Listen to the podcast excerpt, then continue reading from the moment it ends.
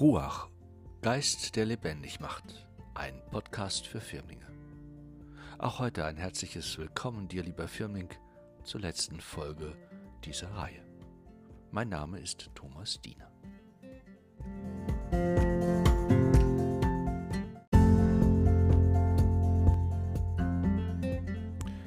Gibt es etwas, das dir auf dem Herzen liegt? So etwas kann immer wieder einmal vorkommen mehr oder weniger stark und mächtig, dann ist es einfach gut, reden zu können mit Menschen, die mein Vertrauen genießen, die mir einfach nur zuhören und zur Seite stehen. Welche Menschen, lieber Firmling, genießen dein Vertrauen?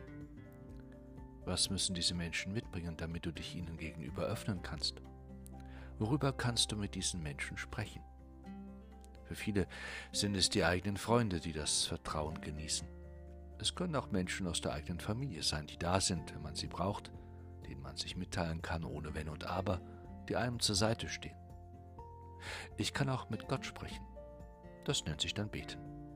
Im Gebet bringe ich mein Leben vor Gott. Das, was mich freut und worüber ich dankbar bin, das, was mir Sorgen bereitet und Angst macht. Und auch das, was möglicherweise ein schlechtes Gewissen in mir wachruft. Für Gott gibt es keine Tabus. Er ist offen für all das, was ich ihm anvertrauen will. Auch die Dinge, die mir in meinem Leben nicht gelingen, darf ich ihm sagen. Dinge, die mir leid tun, die ich in den Sand gesetzt habe, mit denen ich anderen Verletzungen zugefügt habe, für die ich mich schäme. Das nennt sich dann Beichten. Ich darf sicher sein, Gott hört mich nicht nur, sondern er versteht mich auch, schaut mit Liebe auf mich, rechnet mir meine Fehler nicht an, sondern verzeiht, setzt einen neuen Anfang, gibt immer wieder neue Chancen, sein Leben besser in den Griff zu bekommen. Seid ihr sicher, kein Mensch auf Erden ist so, wie er sollte und wie er wollte. Immer wieder versagen Menschen, laden Schuld auf sich, geraten auf Irrwege und Abwege. Aber Gott sucht sie und holt sie wieder zurück. Gott befreit sie, indem er ihnen verzeiht.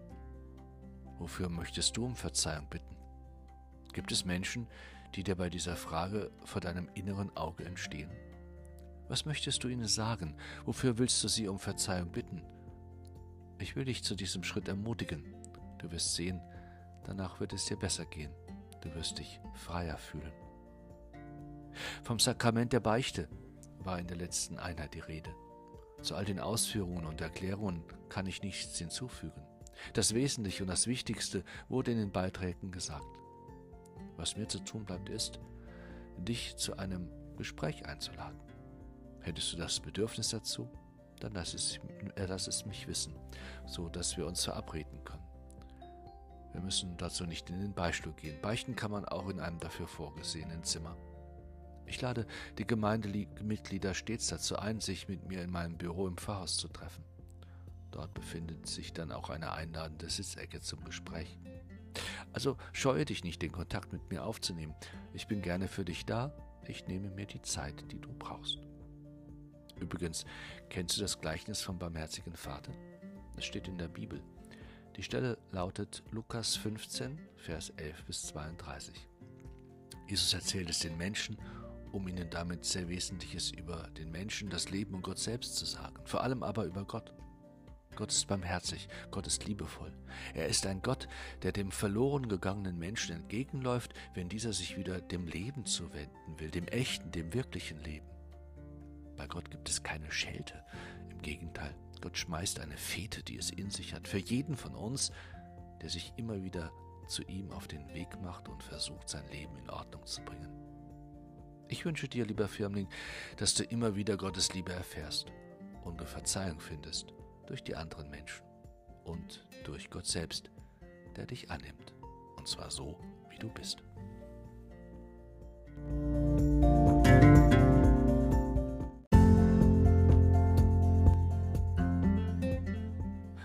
Das war's nicht nur für heute.